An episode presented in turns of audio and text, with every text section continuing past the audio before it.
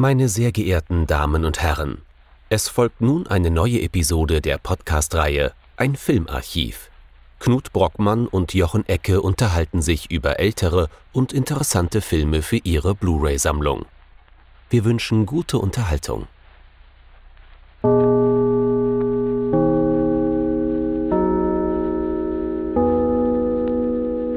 Hallo Knut. Hallo Jochen und hallo liebe Zuhörerinnen und Zuhörer zu einer neuen Folge von unserem Filmarchiv. Wir haben uns dieses Mal ein wenig verspätet, denn wir nehmen das Ganze schon Mitte November auf, ähm, entschlossen am November teilzunehmen. Aber wie wir so sind, wir hatten dann doch die Idee, etwas andere Filme zu machen und haben uns dann auf den Begriff des Neo-Noir geeinigt und haben uns einen ersten und sehr frühen Neo-Noir nun angeschaut von einem unserer Lieblingsregisseure, nämlich Samuel Fuller. Was haben wir uns angesehen, Jochen? Es soll heute gehen um alles auf eine Karte. Underworld, USA von 1961.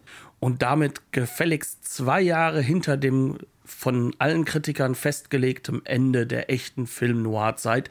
Aber es stimmt auch ein bisschen. Und warum das Ganze stimmt, dass man diesen Film als Neo-Noir bezeichnen kann und warum er, glaube ich, aus unserer beiderer Sicht wirklich fantastisch ist, das werden wir jetzt gleich besprechen.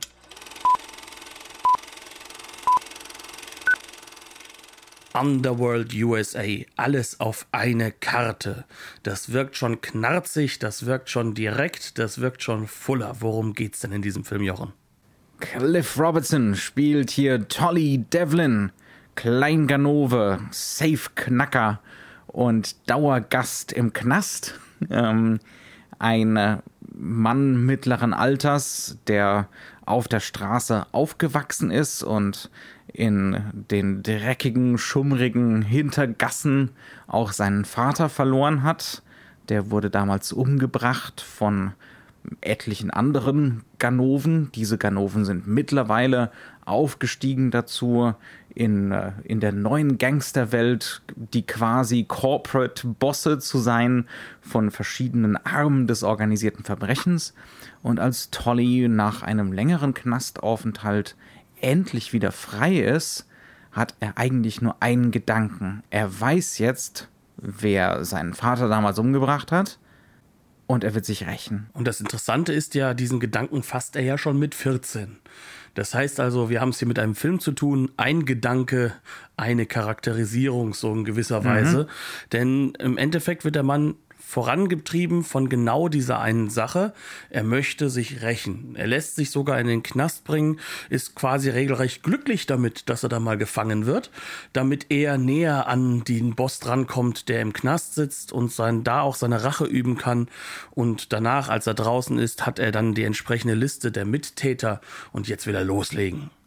Und dabei ist es ihm egal, wer da im Weg steht oder wer ihm auch irgendwie helfen kann, wie diese Leute sich fühlen, wie sie emotional ihm auch zugeneigt sein mögen.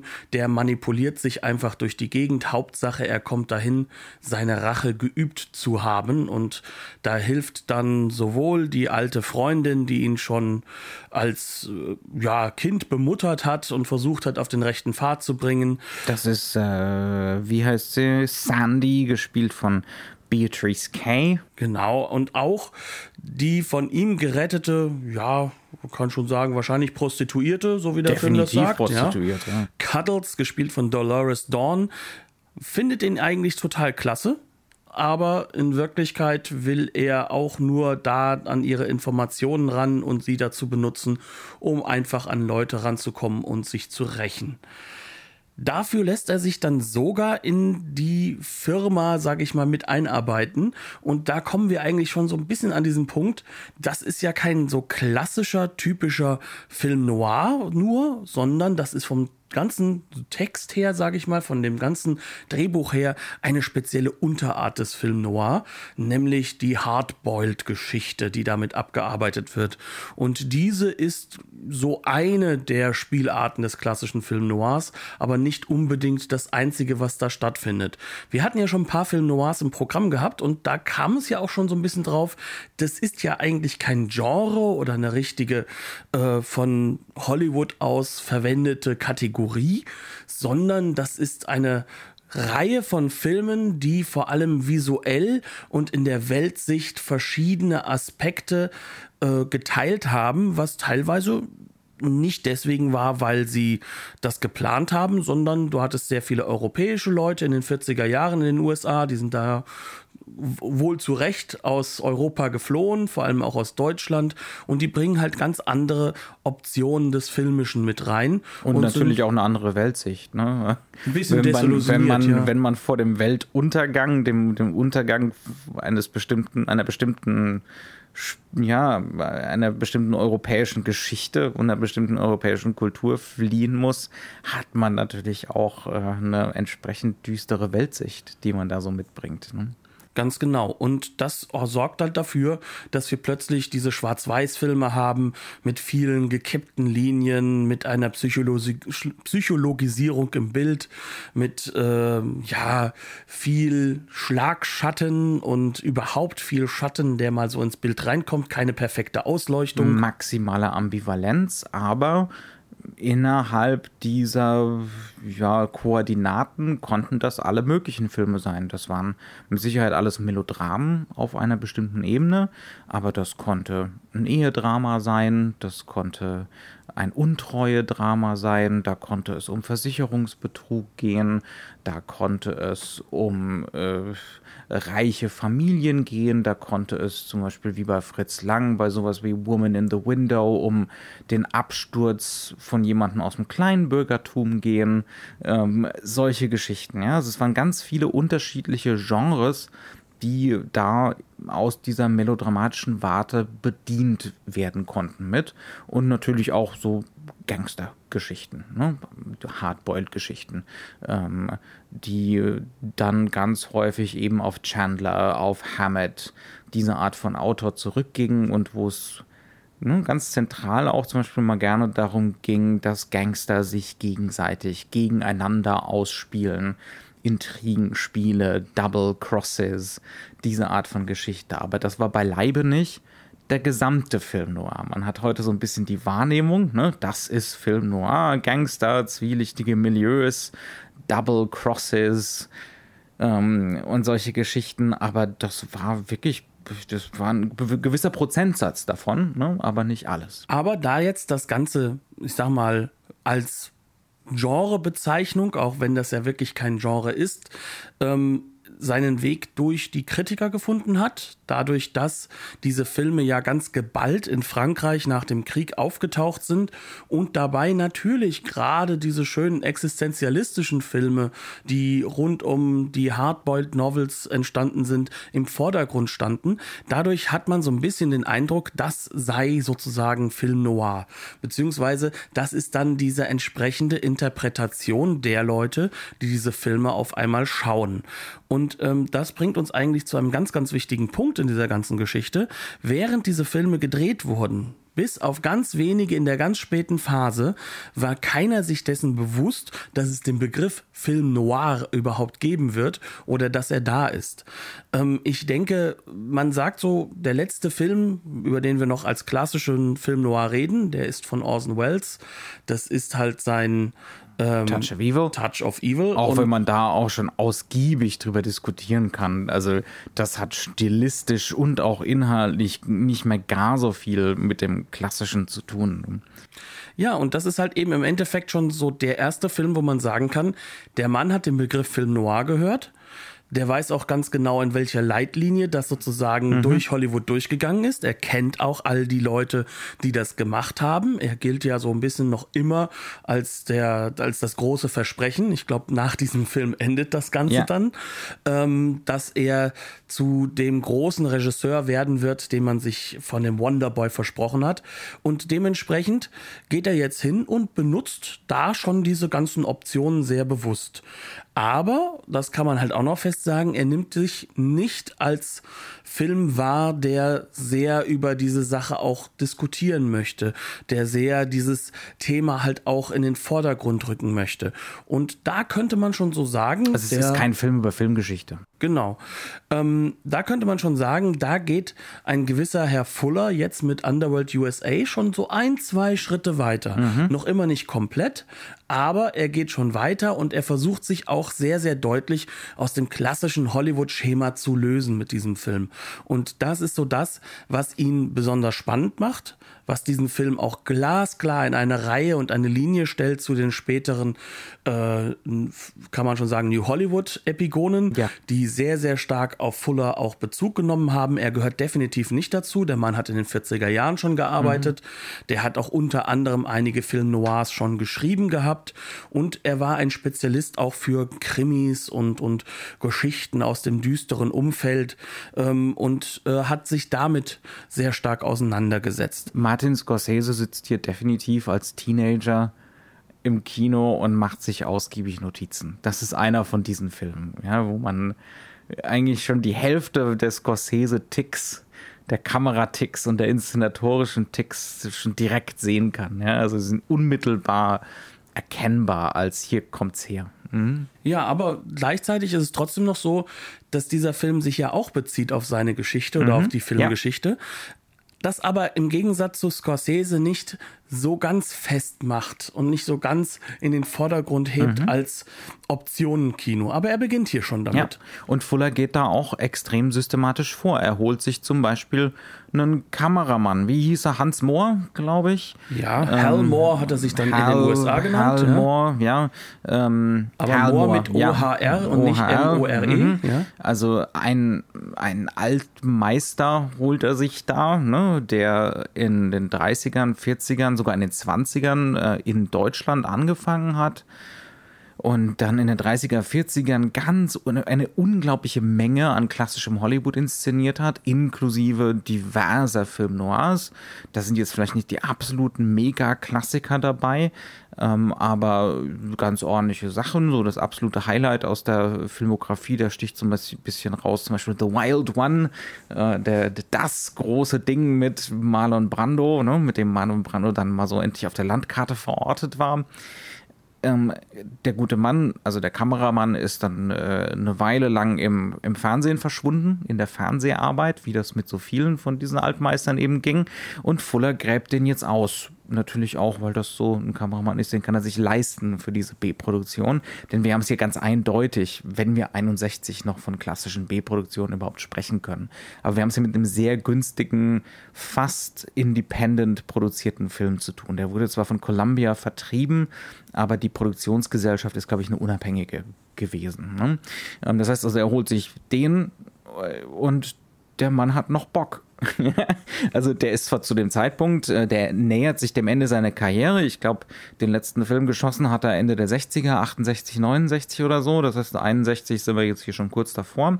Aber der holt nochmal alles aus der Trickkiste raus. Ja, ja und der beginnt dabei schon in dem 20er Jahre Kino. Ja. Der Expressionismus ist Teil seiner Vita. Mhm. Das kann man so anders nicht sagen. Und ähm, der zeigt halt auch wirklich auf den Punkt, wie man eine Ausleuchtung immer interessant macht mhm. und wie man das immer in eine Form bringt, in der das Bild an seine Grenzen getrieben wird, in seiner Expressivität. Mhm. Und das ist etwas, was man schon sagen kann, was diesen Film ganz besonders wirken lässt. Vor allem deswegen, weil man wirklich das Gefühl hat, beziehungsweise man merkt es halt einfach direkt, wir haben es hier mit einem Kino zu tun, das Verweise benutzt. Mhm. Und diese Verweise sind, wenn wir jetzt schon diesen Begriff Film Noir haben, dann nutzen wir doch all diese Optionen aus. Mhm. Aber wir benutzen sie noch nicht, wie später der Fall sein wird, rein auf der stilistischen Ebene, also um sie stilistisch in den Vordergrund zu heben und sozusagen ein Kino zu machen, das ähm, sehr deutlich klar macht, hier wird ein Bezug hergestellt auf visueller Ebene, sondern er macht das, um es halt inhaltlich voranzubringen. Mhm, dass es knallt, dass es narrativ und emotional knallt.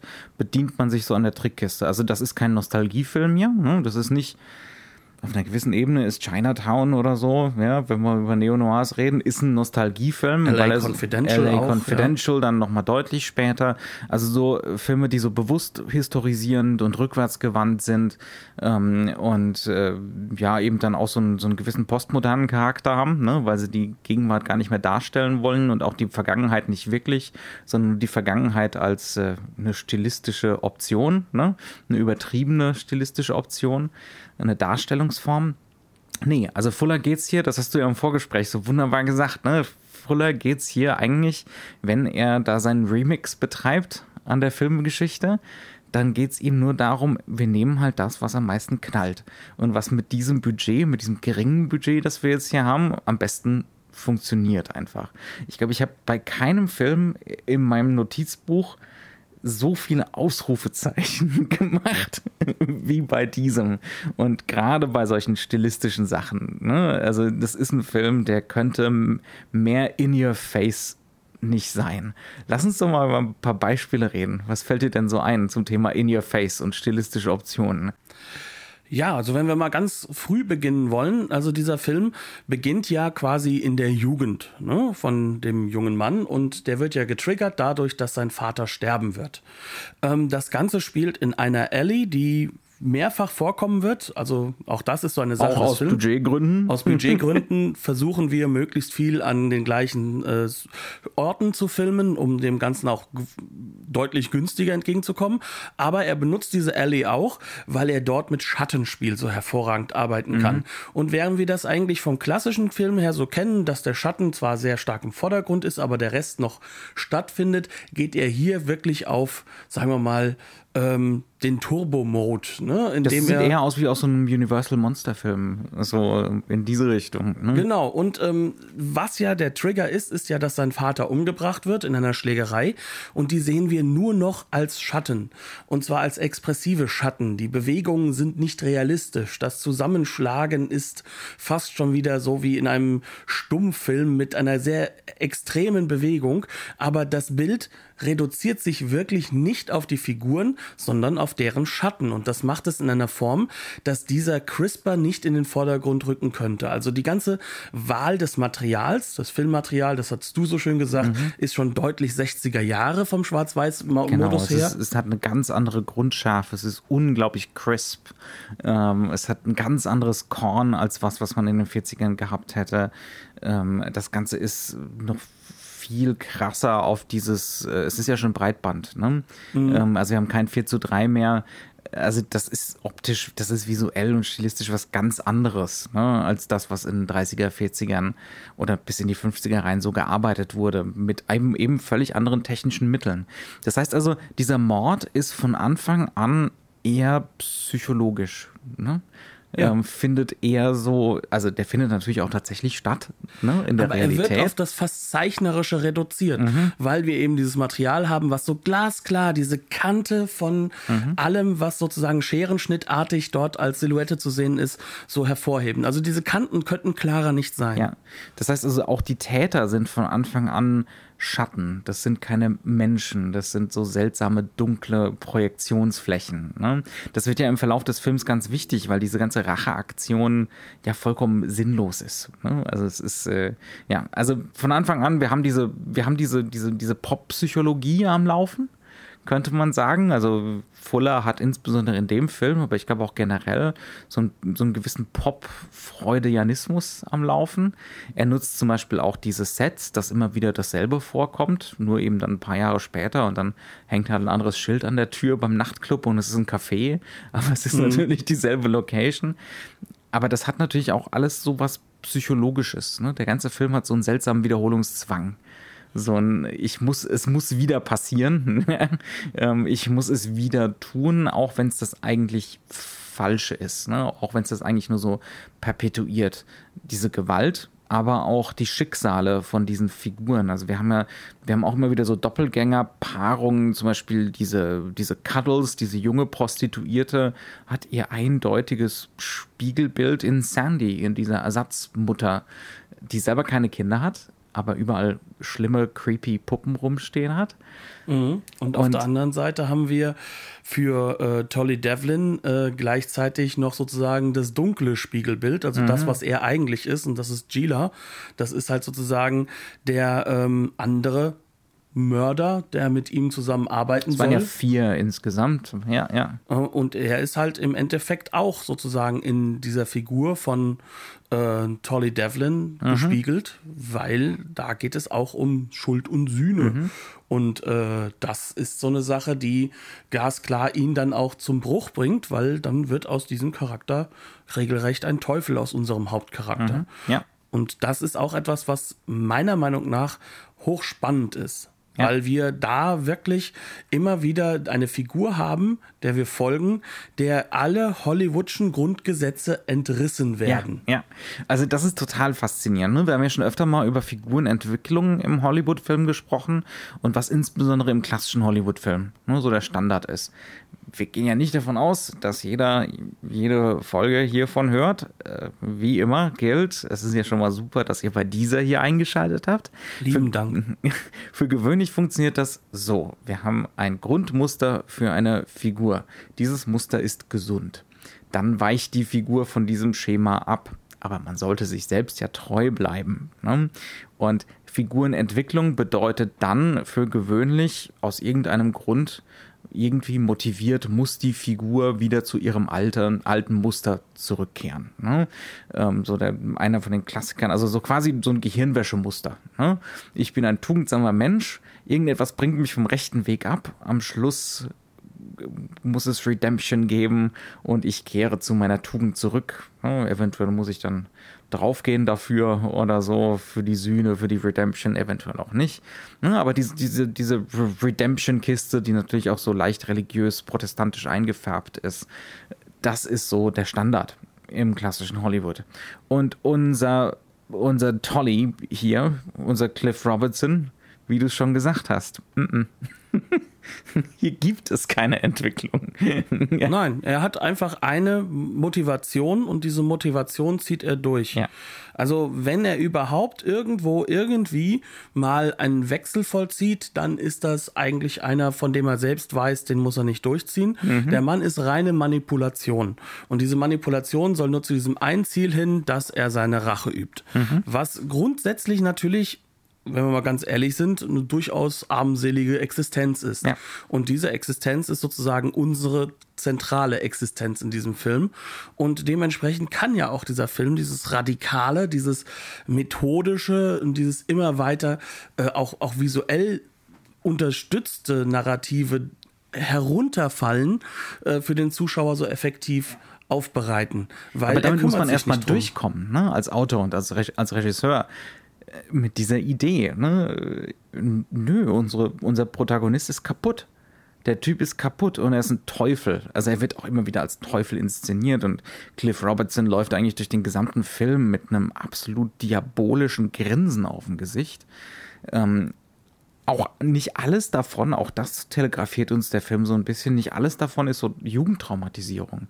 Zum Beispiel so Safes knacken Mhm. Ist, ist so oder so eine geile Sache. und da hat man seinen Spaß dran, ne? Also an diesem, an diesem Kriminellen. Und das hat, das wird ziemlich eindeutig, das hat mit, äh, mit schlimmen Erlebnissen in der Kindheit rein gar nichts zu tun. Aber der Bezug, der dadurch dargestellt wird und womit er damit auch durchkommt, ist, dass er sich ja wiederum bei einem ganz, ganz anderen Genre bedient. Mhm. Nämlich er bedient sich ja im Endeffekt bei diesen äh, Sensations-Zeitungs-Realismus-Filmen, mhm. die äh, gerade bei Warner Brothers hast du gemeint, ne? Mhm.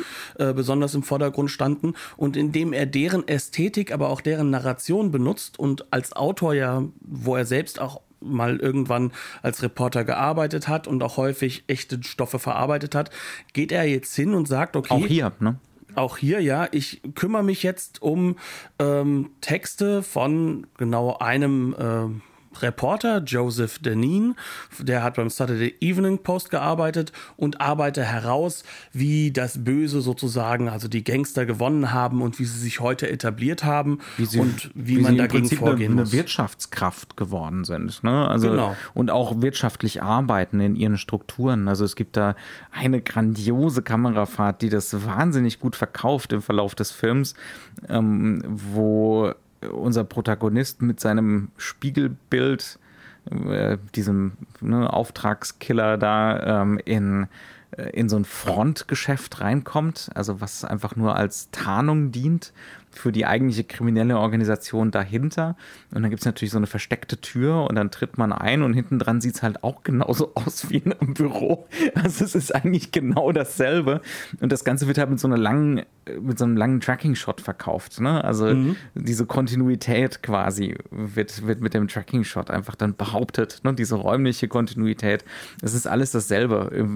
Die Front ist ein Geschäft und äh, hinten dran ist auch nur Geschäft und da sitzt einer und tippt manisch in, in seinen, das ist ja kein Taschenrechner, das ist ein bisschen größer, in seine Kasse so rein, ja.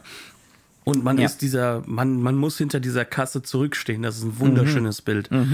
Also, was halt eben hier im Zentrum steht, ist so auch in gewisser Weise der Versuch, ähm, eine Message immer wieder hera herauszubringen und zu verstärken. Dieser Film hat ganz glasklar so den Gestus von etwas, was auch zeigen möchte, schaut hin und ich kläre euch auch so in gewisser Weise auf. Der Film ist woke. Ja, aber was man halt nicht vergessen darf, es ist nicht einfach so nebendran, sondern genau das will er auch vermitteln. Also es geht ihm um Korruption, es geht ihm um diesen Wechsel der Leute und es geht ihm auch darum, dass eigentlich ähm, so eine Veränderbarkeit eines Charakters nicht unbedingt drin sein muss, weil der halt einfach auch merkt, dass dieses System auch ihm gut tut, ihm auch hilft und dass sich dagegen keiner wehren kann, ähm, der aber durchaus natürlich seinen Triggerpoint hatte an der Stelle, als er 14 ist, der ist da schon definitiv ein kleiner Gangster, ein kleiner Ganove, aber wo er so einen Tipping Point erlebt. Und das ist auch der einzige Grund, warum er nicht der rein Böse ist, sondern der Manipulator, dem wir folgen. Ja, der, der Film hat auch durchaus ein Interesse dran, sein Schicksal als ein systemisches Schicksal darzustellen. Ne? Also, dass das nicht nur die Folge von diesem Mord ist, sondern auch eine Folge davon, wie dann danach mit ihm umgesprungen wurde. Ne? Also, dass er dann ins Waisenhaus kam, da gibt's dann die entsprechenden Schreibmaschinen-Einblendungen und äh, kurze Zeit später drauf dann halt das erste Mal in den Knast und dann gibt's äh, exakt dieselbe Schreibmaschinen-Einblendung, nur mit einem anderen Formular. Ne? Wobei das Formular fast gleich ist. Es ist Ja. nur so ein bisschen in zwei, drei Sätzen verändert. Das heißt, selbst das Kinderheim ist eigentlich ein Gefängnis. ne? Also, es wird da, es wird da schon ziemlich eisenhart auch vermittelt. Ne? Es geht hier nicht nur um die Verfehlungen von Individuen, es geht hier um die Verfehlungen von was Systemischem. Äh, Ganz, ganz unbedingt. Ne? Also da gibt es gar keine Zweifel. Das ist, das ist keine Tragödie. Ne? Es gibt hier keine Fallhöhe so in einem, in einem engeren Sinne oder so, sondern es geht ganz klar darum, Netzwerke und was Systemisches darzustellen, aber das Ganze so unsubtil, wie es nur irgendwie geht. Immer direkt in die Fresse rein. Und neben diesem Unsubtilen halt auch mit einer gewissen Körnigkeit, Klarheit. Das heißt also, dieses Unsubtile wirkt jetzt nicht ähm, ungewollt oder irgendwie schlecht gemacht, sondern er läuft halt einfach auch mit einer Ästhetik daher, die uns das erlaubt. Ne? Also das ist ja das, was, wo halt auch dieser Rückgriff auf den Film Noir so unglaublich spannend wird und warum dieser Rückgriff auch im Endeffekt seinen passenden Weg findet, weil wir haben es durchaus visuell mit vielen Elementen zu tun, die jetzt hier natürlich in sehr viel extremerer Form hervorgehoben werden. Wir haben Sequenzen, in denen ist es dunkel in einem Raum und das Gesicht wird dann fast vollständig selbst schwarz. Also die Silhouettisierung wird auch da extrem hervorgehoben und an einen Punkt gebracht, den hätte man in einem klassischen Hollywood-Film noch nicht seinem Publikum zuordnen oder zu, noch nicht geben können Robert dieser Siot Form. Mark und so, die kommen manchmal nah dran an diese so Schwärze, radikal. aber nicht so radikal, dass da wirklich so ein Gesicht komplett wegsuppt, zum Beispiel. Ja, Also ähm, es geht darum, diese Radikalität benutzt er auch, um uns sozusagen damit schon zu zeigen, hier geht das Ganze nochmal weiter. Wir werden noch stärker. Auch die Gewalt, die dieser Film hat, diese Gewalttätigkeit, die wird stärker, die wird härter. Die komplette Liebesgeschichte ist keine Liebesgeschichte ja, mehr. der, es gibt zwar der heterosexuelle B-Plot, ne? ähm, der, Rom Romance-Plot ist ein reiner Manipulationsplot. Also es geht wirklich Ja. nur darum, Cuddles loszuschicken unter Einsatz ihres Lebens und dass sie dann da für ihn Gangster in irgendeiner Form manipul manipuliert zu seinen Zwecken. Absolut. Gleichzeitig, all das ist wahnsinnig unsubtil und eindeutig. Der Protagonist ist ein Arschloch, gar keine Frage. Aber gleichzeitig hat der Film einen Sinn fürs Menschliche und für menschliche Widersprüche. So, also zum Beispiel Cuddles äh, sagt zu ihm, sie will bei dieser Rache-Sache, Rache, Rache-Sache ist auch wunderschön, bei dieser ganzen Racheaktion eigentlich nicht mitmachen. Ne? Aber küssen tut sie ihn weiter und findet es sexuell wahnsinnig super. ja. ähm, also ne, sie, sie, sie, sie löst sich nicht vollkommen von ihm. Und solche Momente gibt es immer, immer wieder, ne, wo Figuren eine Sache sagen, aber dann was vollkommen anderes tun. Ich nehme es ihm sogar ab, gegen Ende hin, dass er sie tatsächlich heiraten will. Wir haben es nur so ein bisschen angeschnitten. Es gibt eine Irrsinnsszene mitten im Film, wo Cuddles zu ihm meint, sie will ihn heiraten. Ja, und äh, das ist auch so ein Schlag in die Magengrube, typisch Fuller. Er lacht sie im Prinzip aus. Also mit jemanden dir. wie dich? Ja. Das geht doch gar nicht. Das er ist- ist, was Besseres. Mhm, er ja? ist definitiv was Besseres. Und so gegen Ende hin scheint er da so einen minimalen Wandel durchzumachen. ne? Du bist der Meinung, deine Interpretation ist, macht er eh, weil er sein eigenes Ende schon kommen sieht. Und, äh, und, und eh denkt, dass das eh nicht mehr durchzuziehen ist. Aber auch vielleicht, weil er irgendwie für sich diese Normalität dann doch erhofft, falls er es doch schafft, aber ihm ist eigentlich bewusst, das wird nichts. Ja. Also, also ich glaube nicht, dass in diesem Film zu irgendeinem Zeitpunkt er mit seinem Überleben rettet, äh, rechnet. Nee, nee, niemals. Also das, das denke ich auch. Ja. Also er gibt sich wegen dieser Rache hin. Also das, die Rache ist sein einziger Lebensgrund. Und ähm, das ist natürlich hardboiled at his best. Ne? Mhm. Das ist halt einfach wirklich auch dort weiter gedacht und härter ausbuchstabiert, als es so mancher Mhm. von diesen ja, Kurzgeschichten bis Kleinstromanen. Es waren ja meistens eher kurze Geschichten, diese hardboiled-Romane. Mhm. Also das Standardszenario ist immer noch Red Harvest von, von Dashiell Hammett. Das ist der Stoff, auf dem dann auch Yojimbo beruht, zum Beispiel von, von Akira Kurosawa und später für eine Handvoll Dollar, was ja, eigentlich ein halbes Jahr, ne? Also ja, gar nicht mal so viel später, stimmt schon. Ne? Ähm, und ich glaube, das ist ja auch, also man spürt Echos von Ja. diesem Stoff hier auch. Ne? Also diese, diese Idee von dem Einzelgänger, dem Schlitzohr, das so alle Fraktionen hier gegeneinander ausspielt, das ist ziemlich genau das, was hier läuft. Ne? Mhm. Es geht hier auch um einen Red Harvest, völlig ohne jeden Zweifel. Ja. Dann, in der, dann, dann gibt es aber in der Inszenierung Sachen, die sind gar nicht so sehr aus diesem aus diesem Optionenpool. Ne? Also das ist gar nicht mal so sehr, ich nehme jetzt hier mal ein bisschen Universal Horror, ich nehme hier ein bisschen klassischen Noir, hier nehme ich Noir-Ausleuchtung, aber ich mache es noch dunkler ja? und expressiver, sondern es gibt auch Sachen, die weisen schon ganz klar in die Zukunft. Ne? Also die sind dann so reiner Fuller. Das, sind, das sind Dinge wie, die allermeisten Szenen sind beispielsweise als lange Einstellungen inszeniert. Auch das ist natürlich budgetbedingt so. Ne? Es ist ganz viel Mise en scène, ganz viel Staging, Figuren bewegen sich im Raum, aber wenig Schnitte. Wir brauchen dann nicht mal neu ausleuchten, wenn wir die Ja. Kamera nicht umbauen. Genau. Man merkt auch ganz vielen von den Sets an, die sind zum äh, Fotografieren in eine Richtung gebaut. Ne? Und nur in eine. Es gibt keine vierte Wand. da, wo die Kamera steht, ist nix. Und äh, was, was Fuller dann allerdings macht, um das so ein bisschen aufzumöbeln, ne? er macht immer wieder Inserts. Und zwar Inserts von Tolly. Extreme Close-ups. Der Kameramann hier ist sowieso ein unglaublicher Close-up-Meister. Also der ganze Film ist so eine Masterclass in, in Close-ups. Kann man nicht anders sagen. Das sind keine Beauty-Shots oder so. Das sind super es- expressive Sachen, wo sich Figuren mal dann auch immer weiter in die Kamera reinlehnen. lehnen. Das ist wirklich, also auch hier in your face. Die Gesichter knallen einem nur so entgegen. Die Augen sind meist aufgerissen. Ganz genau. Und es sind auch ziemlich extreme Close-ups. Also es sind auch teilweise Sachen, die, wo, wo die Close-ups dann irgendwie fragmentiert werden. Mal durch eine Safe-Tür im Vordergrund, beispielsweise so, dass wir nur Augen sehen. Äh, solche Geschichten. Also auch, das sind Sachen, die weisen ganz, ganz klar in die Zukunft. Das hat mit klassischem Hollywood nichts mehr zu tun, weil das auch nicht mehr klassisches Continuity Editing ist. Ne? Eine lange Einstellung und dann hauen wir ab und an so ein Insert von Tollys Fresse rein. das, hat, das hat wirklich ganz, ganz wenig mit, mit klassischem Continuity zu tun. Das ist eher schon so intensified. Ne? Es geht eher so in diese intensivierte Continuity-Richtung schon. Und dann sind so andere Sachen, wir haben vorhin schon ein bisschen gesagt, äh, Martin Scorsese sitzt als Teenager im Kino und guckt ganz genau zu. Fuller steht auch unglaublich in diesem Film auf so verengende Kamerafahrten. F so plötzlich fliegende, schleudernde Kamera, die in einer Untersicht auf so ein Close-up ranstürzt, ja, ähm, wo die Welt plötzlich so ganz eng wird um die Figuren, wo wir dieses dieses Erdrückende von dem Szenario und diese Ausweglosigkeit und die, und die Paranoia, die auch damit einhergeht. Ne? Wir können dann plötzlich die Außenwelt nicht mehr sehen. Wir wissen nicht mehr, wer, wer links und rechts ist. Ne?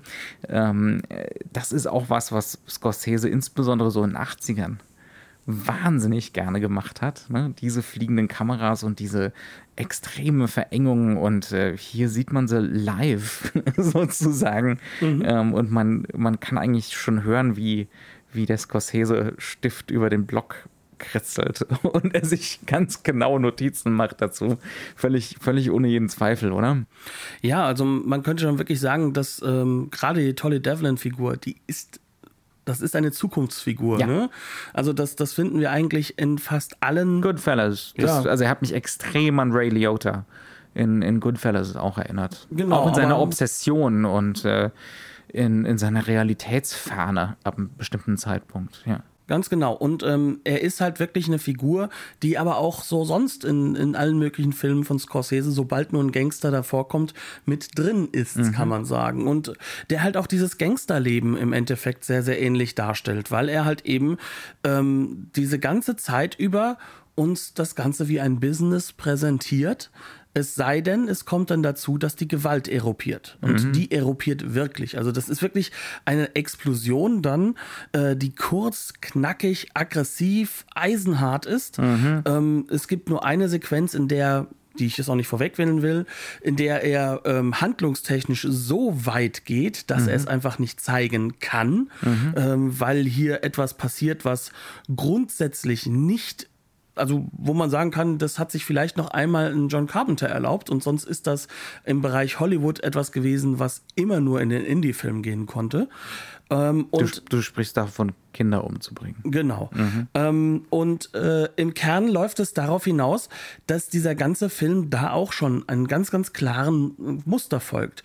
Ähm, Goodfellas ist ein Film, der ist charmant. Der, mhm. der, da sind die Leute fröhlich, scheint es manchmal. Ne? Mhm. Da, da, wird viel, da wird viel auch gelacht. Da wird auch von uns viel gelacht. Ja, klar, da geht es auch ganz stark um, diese, um das Verführerische an diesem Leben. Ne? Genau, ja. und das sieht man hier eigentlich teilweise auch schon. Mhm. Und wenn du das sagst, dass diese Kamera dann urplötzlich dahin fährt, das ist genau der Punkt. Vorher haben wir diese große Aufnahme. Unmotiviert, oft auch ohne, dass es eine, durch eine Bewegung dominiert ist oder so. Äh, na das ist, äh, es gibt keine Veranlassung, ne? genau, keine, ja. keine klassische Veranlassung. Ja, das ist dominiert. eine reine psychologische Veranlassung allenfalls mal, die uns dann im Nachhinein geschah. Ich erzähle heute wieder einen Stuss, das ist unglaublich. Ach, ja. Schnickschnack.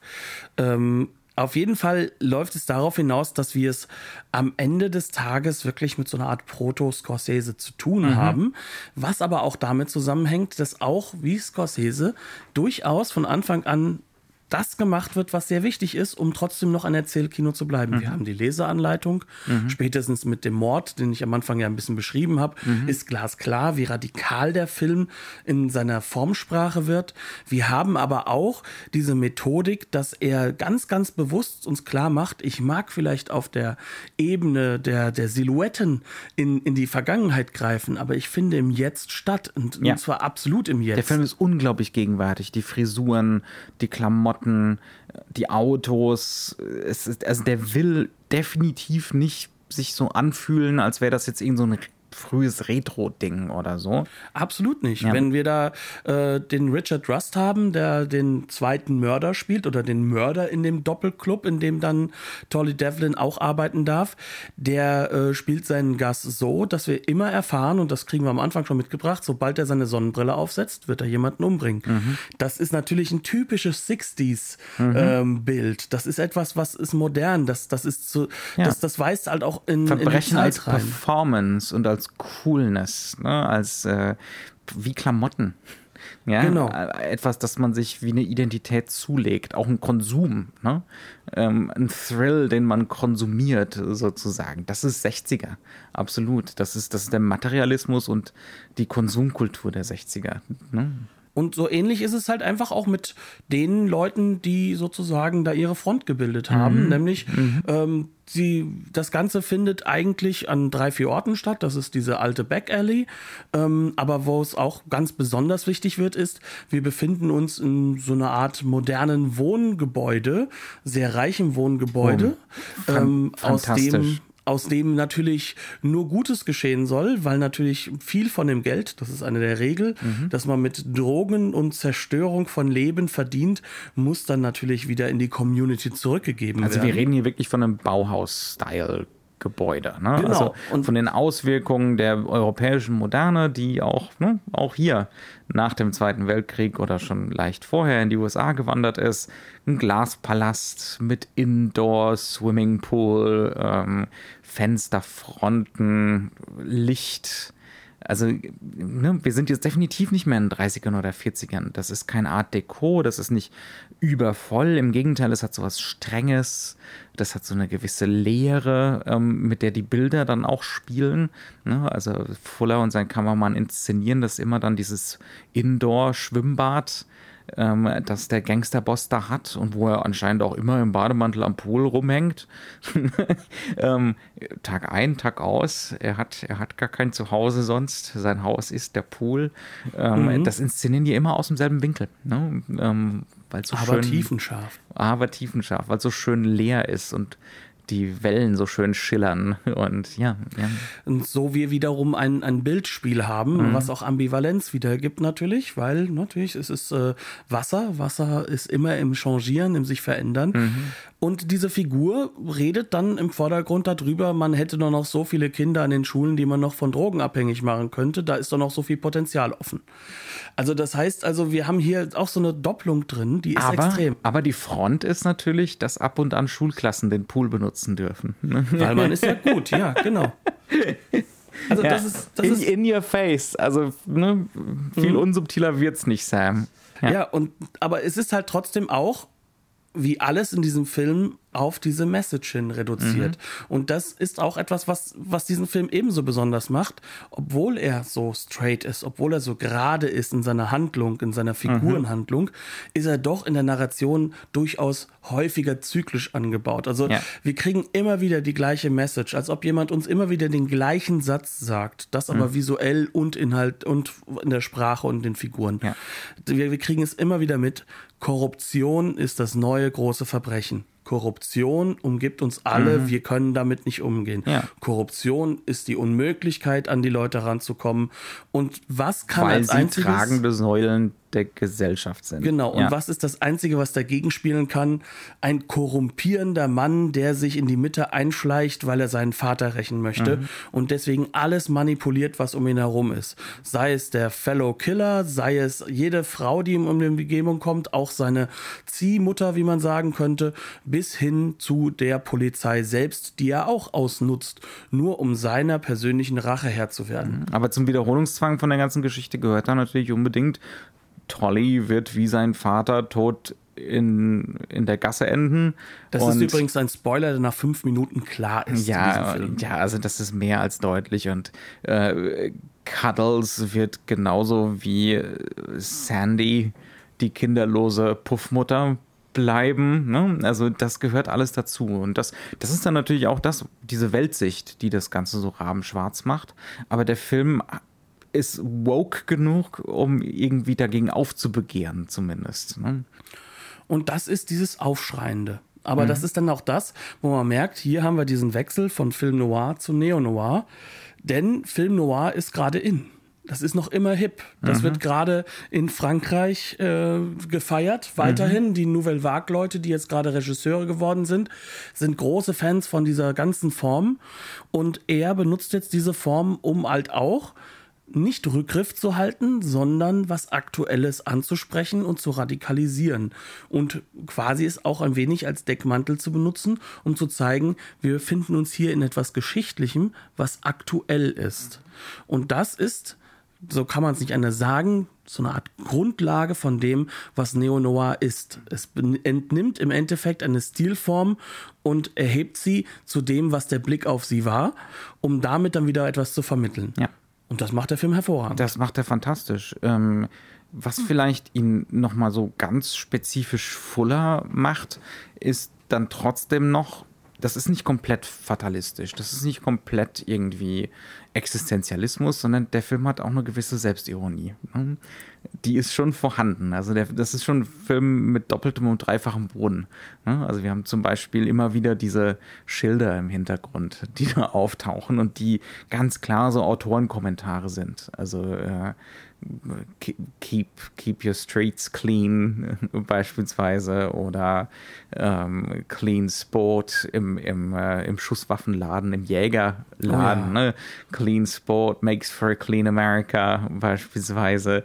Ähm, dann Auch in der, in, Black, in der, äh, in der Back Alley, wenn jemand stirbt, dass da drüber noch immer noch der Aufruf zum Blutspenden. zum Blutspenden. Ja, das ist fantastisch. Ja, also das sind dann auch so Momente, da sind, äh, da verlassen wir dann schon so ein bisschen die Moderne. Ne? Da sind wir eigentlich schon so, so fast postmodern avant la lettre, weil weil es schon so ein bisschen, ja, was heißt avant la lettre? Wir sind eigentlich mittendrin. Ne? Ja. Ähm, auch wenn auch wenn Fuller natürlich eine Generation früher ist, aber ähm, das ist schon super krass, wie hier Autorenschaft betrieben wird auf diesem Weg. Ne? Aber das in einer Art und Weise, die er ja schon vorher gemacht hat. Ja. Ne? Also man kann sagen, also das ist nicht anders als zum Beispiel was wie Forty Guns, also so, Ja. so wie, wie seine Western. Ähm, das sind auch Filme, die Optionen mit implementieren, die sind dann neu, die sind dann anders, die holen das Publikum auch aus dem, aus dem Genre-Gedanken raus und das ist ja, wie gesagt, Neo-Noir, was bedeutet, Mhm. dass er Film Noir wie ein Genre aufnimmt, weil es wird ja auch reduziert auf diese Hardboiled-Geschichten Ja. und damit ist es wie ein Genre.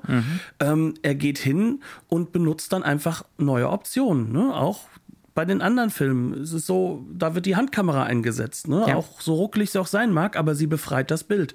Er geht hin und fährt halt an die Leute heran ähm, und äh, vereinzelt Gesichter in, in, in, in ganzen Sequenzen, wie wir es halt in diesem Film sehr, sehr auch häufig super haben. grelle, teilweise auch verzerrende Art und Weise. Ne? Mhm. Also er geht von der Totale und für die Totale hat er halt so einen quasi Weitwinkel da drauf und dann geht das Weitwinkel halt da an die Fresse ran und dann sieht die Fresse aber auch entsprechend aus wie eine Fresse. Ne?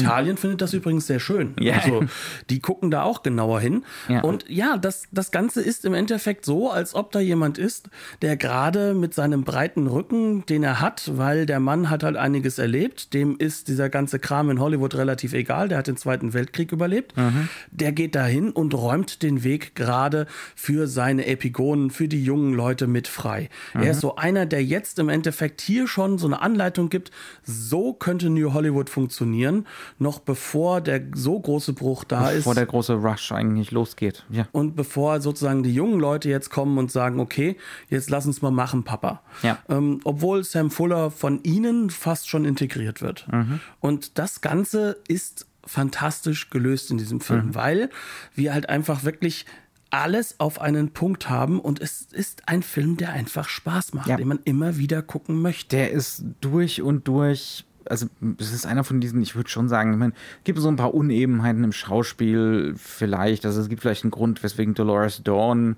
danach, äh, die die Cuddles hier spielt, vielleicht nicht die allergrößte Karriere hatte oder so. Ähm, aber, aber das macht den Film seltsamerweise fast besser. Also, diese Unebenheiten. Ja. Äh, Dass, dass es mal in der Kamera ruckelt, äh, dass bei den Straßenzügen ganz offensichtlich der dritte, vierte Stock fehlt. Keines von den Häusern hat ein Dach, weil das so Backlot-Straßen sind, die eigentlich nicht dazu gedacht sind, dass man solche Totalen setzt, wo man das Dach sehen würde und solche Geschichten. Genau dieses Unperfekte dran und auch genau diese In-Your-Face-Sachen, das Unsubtile, die Widersprüche, diese, diese Menschlichkeit der Figuren, die teilweise durch ihre extreme Künstlichkeit, durch ihre Konstruiertheit gerade entsteht.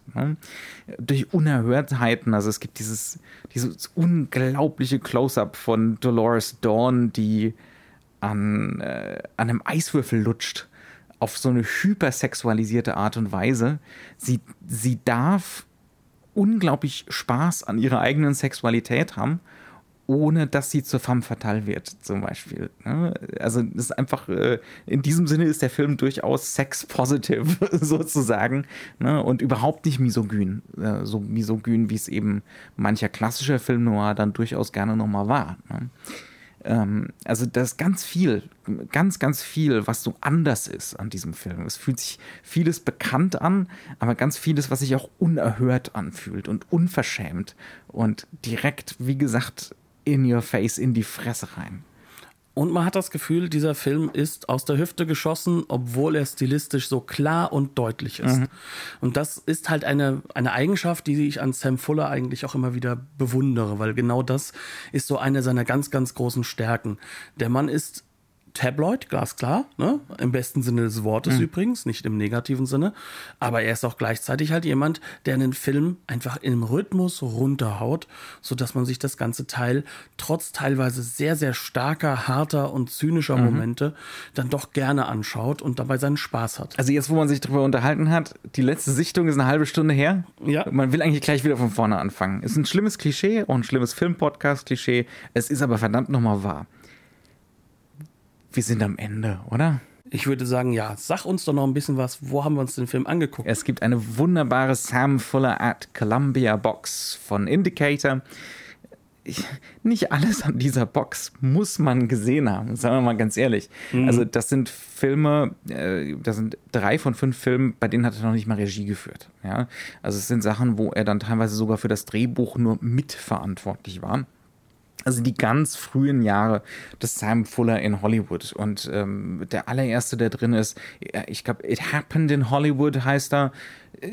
Das ist ein C-Film und der ist leidlich amüsant, aber ähm, der wirkt wie aus Pappedeckel zusammengeschraubt. Muss man echt nicht gesehen haben, ähm, aber irgendwie für so einen Komplettismus ist es sehr interessant. Und man muss es auch sagen, ähm, er zeichnet ein Bild von der Entwicklung von einem Künstler, also diese Box zeichnet ein Bild. Und äh, ich sage mal ehrlich, die, das Ding ist das Geld alleine schon wegen Underworld USA wert. Definitiv. Wobei man auch sagen muss, dass halt auch einfach nicht nur der Film drauf ist, sondern mhm. sie schaffen es ja anstatt einen Audiokommentar einfach so äh, ein genauso langes Interview als, als, als Audiospur mitlaufen zu lassen. Ähm, dann haben wir dann noch eine fantastische, ich dachte erst am Anfang, das wäre wirklich eine Doku, aber das sind einfach 70, 70 Minuten aneinander geschraubte Interviews, wo Sam Fuller vom Krieg erzählt und ähnliches. Ne? Mhm. Also wo man auch wirklich ein Bild von dem, von dem Mann dahinter bekommt. Ähm, ja, 70 klar. Minuten echte Gefühle. Gefühle. er lacht sehr viel bei düsteren Themen. Mhm. Ähm, aber wo man dann im Endeffekt natürlich diesen, diesen Punkt hat, es ist ein Autorismus, es ist natürlich äh, ein Hochleben lassen von einer Figur, einer Person innerhalb des Films, aber es passt zu Fuller, weil Fuller wirklich jemand ist, der hat dann ab einem gewissen Punkt nur noch Filme gemacht, wo er dann halt auch so seine Möglichkeiten hatte, wirklich relativ klar seinen Weg zu gehen, weswegen er auch nie in die ganz, ganz großen Produktionen hin, hervorgegangen ist. Also er hat im Endeffekt dann immer versucht, lieber weniger Geld, dafür mehr Macht am Set und vielleicht auch das Drehbuch selbst schreiben, wie es halt in diesem Film der Fall ist. Also von unserer Seite würde ich sagen, ist das eine Empfehlung wert, auch weil natürlich wie bei Indicator üblich die Qualität des Materials über jeden Zweifel erhaben ist. Ja. Fantastisch gemacht. Mhm. Damit würde ich sagen, sind wir aber für heute durch. Wir möchten uns nochmal bei euch bedanken fürs Zuhören. Wie immer ist das großartig, jedes Mal auch ein bisschen Feedback zu bekommen und mitzubekommen, hey, da hat jemand sogar die Folge komplett gehört. Oh Wunder. Ähm, um zu Deutsch zu sagen, wir sind total dankbar, wenn jemand uns Feedback gibt, wenn ihr Informationen habt, die wir vielleicht nicht hatten, wenn ihr uns vielleicht auch noch ein paar Hinweise geben wollt, ähm, wenn ihr auch einfach nur Kritik üben wollt. Mhm. Ihr findet uns auf allen möglichen üblichen Kanälen. Uns gibt es als Podcast natürlich auf unserer eigenen Website, aber auch eben bei iTunes oder bei Spotify. Ähm, und es gibt uns auch natürlich in den verschiedenen sozialen Medien, wo man mit uns in Kontakt treten kann, sei es Facebook, Twitter oder jetzt sogar neu Instagram. Dementsprechend freuen wenn, wir uns wenn, auf euch. Wenn wir nicht an äh, den Anfragen von Fake-Profilen ersticken was momentan der Fall ist, wenn wir ehrlich sind. Und ich als Social Media Beauftragter bin mit Instagram auch aufgrund meines fortgeschrittenen Alters, glaube ich, schon ein wenig überfordert. Was soll erst kommen, wenn wir Snapchat gemacht, äh, gemacht hätten? so, dementsprechend, Dankeschön, dass ihr zugehört habt. Noch einen schönen Abend, Tag oder wann auch immer ihr uns hört und bis zum nächsten Mal. Und nächstes Mal geht's weiter mit Neo Noir. Bis dann. Tschüss.